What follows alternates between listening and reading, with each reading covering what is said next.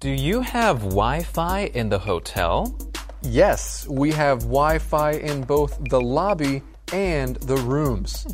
Here is the lobby's Wi Fi account and password. Lobby.